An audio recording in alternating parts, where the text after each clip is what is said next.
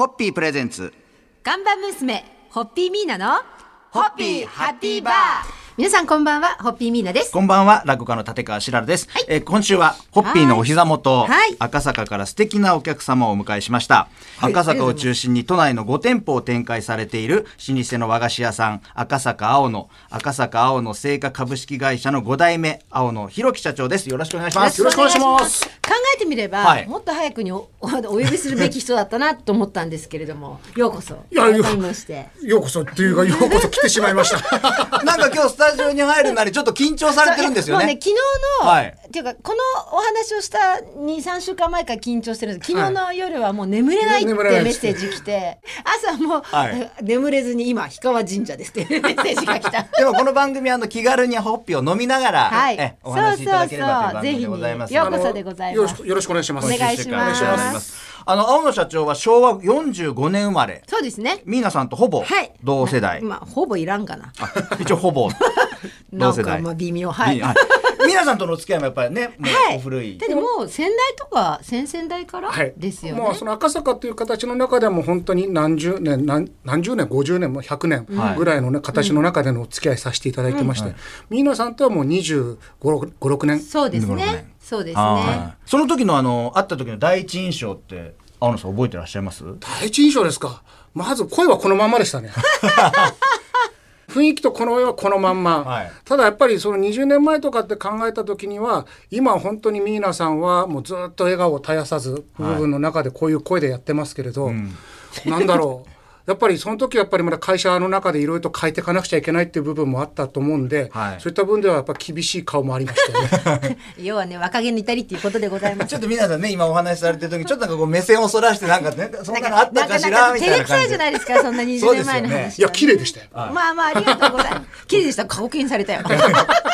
引き続きです。引き続き、はい。まあ今週1週間お付き合いいただきたいと思いますがまあはい。ちょっと今世間はね大変な状況ではございますが、はい。まあそんな中だからこそ青野さんやミーナさんたちがはい。旗振り役になって赤坂を盛り立てる話なども、はい。いろいろとお伝えしたいと思いますんで、はい。しました。ありがとうございます。えー今週一週間青野はい弘樹さんよろしくお願いしよろます。しくお願いします。お願いします。それでは乾杯のご発声で締めていただけますでしょうか、はい、えーそれでは赤坂の若旦那ですね、えー青野弘樹社長のご来店に感謝をして乾杯をします。ようこそ。ホッピー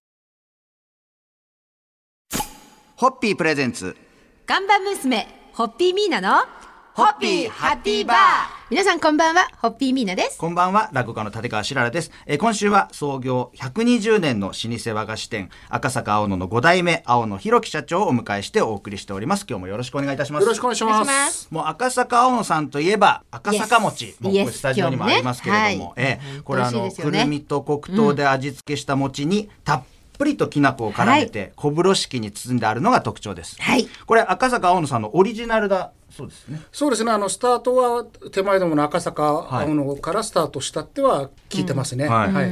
これ1899年に、はい。はい。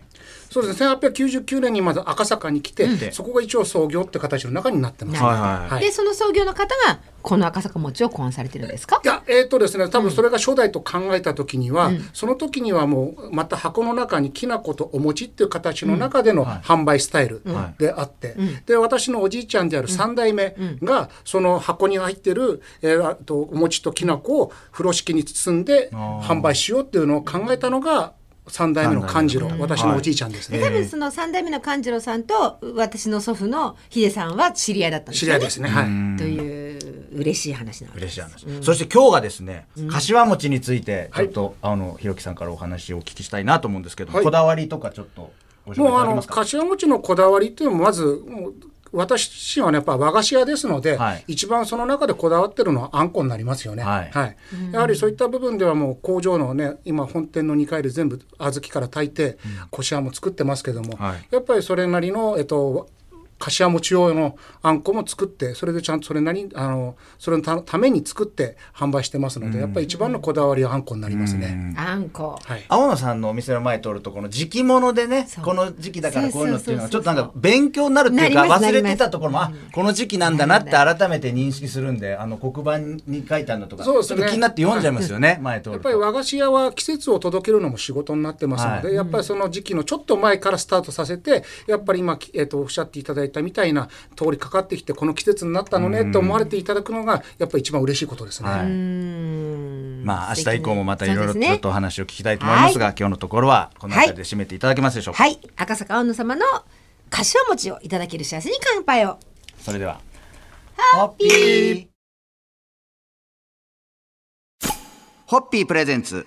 看板娘ホッピーミーナのホッピーハッピーバー皆さんこんばんはホッピーミーナですこんばんは、落語家の立川しらるです。今夜も赤坂を代表する老舗和菓子屋さん、赤坂青野の5代目青野博樹社長をお迎えしております。今日もよろしくお願いいたします。よろしくお願いします。お願いします赤坂青野さんの和菓子を愛した有名人。そうもう日本の総理大臣から実業家に文豪と枚挙にいとまがございませんが、がその中の一人として特に今そう日ピックアップしたい方が、かの。はい、アップル社を作ったあのスティーブ・ジョブズさん。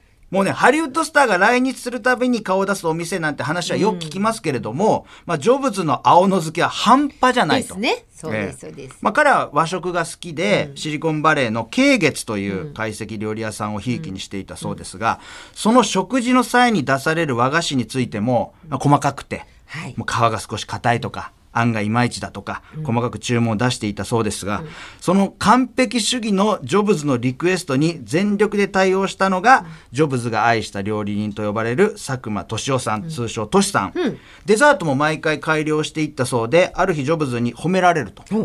う。ん、だんだん良くなった。でも、青野にはまだ及ばない。こういうことを言われたそうですよ。いやどう驚きですよね。ええでも、改めてどうですか？そこまでこう言われて、お気持ちをやっぱり。いや本当にびっくりしましたよね。本当に10年以上前にいろいろと発送しカリフォルニアに発送してたんですけれども、い、や本当にこのえでカリフォルニアで出してた時、これはスティーブ・ジョブズが食べるっていうのは当然分かってなかった分かってない。でもそれはスティーブ・ジョブズがは注文してたもうあのその時は本当に一人日本人が来ました。はい。それでうーん。申し訳ないけど不思議な注文をさせてくださいと。はい。あのお金は全部先払いしますと。はい。2週間に一度このうちである一番高いお菓子1万2,000円ぐらいの詰め合わせのお菓子なんですけども、それを2週間に一度取りに来る人がいるんでその人に渡してほしいと、はい。最終的に カリフォルニアにはい。送ると、はい。でも申し訳ないけれどもどこに送るかは言えませんと、ただそういう注文を受けてもらえますかと いうまず話なんですよね。スティーブ・ジョブズにまつわる話はまだまだ盛り上がっておりますが、この続きはまた明日お送りしたいと思います。それでは。ホッピーホッピープレゼンツ。看板娘ホッピーミーナのホッピーハッピーバー皆さんこんばんはホッピーミーナですこんばんは、落語家の立川しららです。えー今夜も赤坂を代表する老舗和菓子屋さん、赤坂青野の5代目、青野博樹社長をお迎えして、えー昨日盛り上がりましたスティーブ・ジョブズのお話を引き続きお楽しみいただきたいと思います。赤坂青野さんの和菓子を愛した有名人、あのスティーブ・ジョブズさん。いや本当にびっくりしましたよね。本当に10年以上前カリフォルニアに発送してたんですけれども、どどう思います？それ言われた時に。いやまずさまずそれが 社員がまあ販売員があそうですね。来ました。て。それしたらば後ろに来てはい「青野さん」つって「なんか本当不思議な注文なんですけれど」ってなって、はいで本当自分が出てって話を聞いて、はい。ただカリフォルニアに送るっていうのは賞味期限が短いものだと8日間10日間で終わっちゃうわけですよね。ですのでその買っていただいた方が到着して賞味期限切れてたらもうまずいと、そういった部分で受けれませんと、だから一回じゃあ発送させてくださいと。はい。で一回発送させていただいて大丈夫だったらばあのもう誰に届くかわからないけどもお金は先にいただけるし、はい。ちゃんと2週間に一度用意してればいいわけだから、いはいはいはいはい。いですよと、はい。したらば3日後に着いちゃったんですよね。ええ。じゃあどうぞ。はい。っていう形の中で、あのお付き合いが始まりましてそこから。でもどう考えてもこれお菓子より送料の方が高いよなはいはい。と思って、はいはいその人とメールでつながってたからどなんかいいんですか？って言ったら「いや大丈夫です。気にしないです」と。あのそれ気にしないうん 金額に気にする方じゃないんだっていう方 形の中で言われて その時にあの自分の中ではあのシュワルツェネッカーさんがその時知事だったんですよ。はいはい。でずっと自分はもうシュワルツェネッカーだと思ってたんですよね。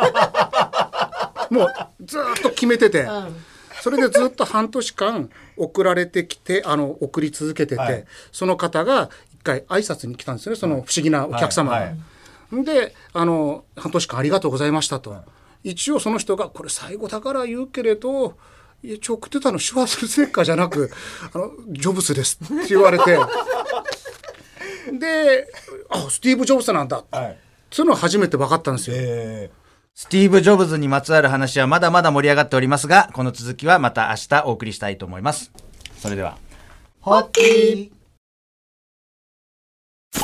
ホッピープレゼンツ。看板娘、ホッピーミーナの、ホッピーハッピーバー皆さんこんばんは、ホッピーミーナです。こんばんは、落語家の立川しららです。えー今夜も赤坂を代表する老舗和菓子屋さん、赤坂青野の5代目、青野博樹社長をお迎えして、えー昨日盛り上がりましたスティーブ・ジョブズのお話を引き続きお楽しみいただきたいと思います。やはり自分の中で指名だと思ってないんですよね。ーはいはい。多分赤坂にもいろんな有名な和菓子屋さんがいっぱいあって全国にもいろんな和菓子屋さんがあって、で多分そんな注文断り断られてってうちに巡ってきてうちがたまたま受けてはい。ご縁があったとばっかし思っていたから、はい。全然ただの普通のお客様だと思って一切誰にも話してなかったんですよね。それからずっと時が経って友達から「お前なんかジョブズの本に出てるぞ」って言われて「何それ?」ってそれでなんかその本買って見たらば「赤坂青野」って書いてあって、い、やこれ絶対、ま、いや確かにうち送ってたから間違いじゃないのかなと思って。で出版元にわざわざアポ取ってはい。行って。これ本当にうちなんですか？って。違うんじゃないんですか？って。出版会社にまで自分乗って行っちゃったんですよ。そしたらば「いや私たち出版会社なんでちゃんと裏取り取ってます」と。ああ本当にうちだったんだっていうのがすごい話ですよねって。いう形ですね。そもそも、はいジョブスさんが、青野さんのお菓子を知ったのはどこでだったんでしょうね？多分一番最初来日した時に多分、あの誰かの関係者がうちのお菓子を買っていただいて、そのうちじゃないその現場でうちのお菓子をプレゼントして食べていただいてまあっていう。赤坂だから十分ありえますよね。で食べていただいて気に入っていただいてたと。っていう形の中でいて。でその後まだ一回もお会いしたことないんですよ。はでえっ、と続きがあって、はい。あのふと店長が「英語でなんか電話かけてくる人いたんですよ」っつって。でもでも結局分かんなくてそのまんまあのああのもう断ってたんですよつって。それをその不思議なお客様に話したら100%それジョブスですよって言われて。お前店長ジョブスと喋ってたんじゃん みたいな。お前何断ってんだよとかって。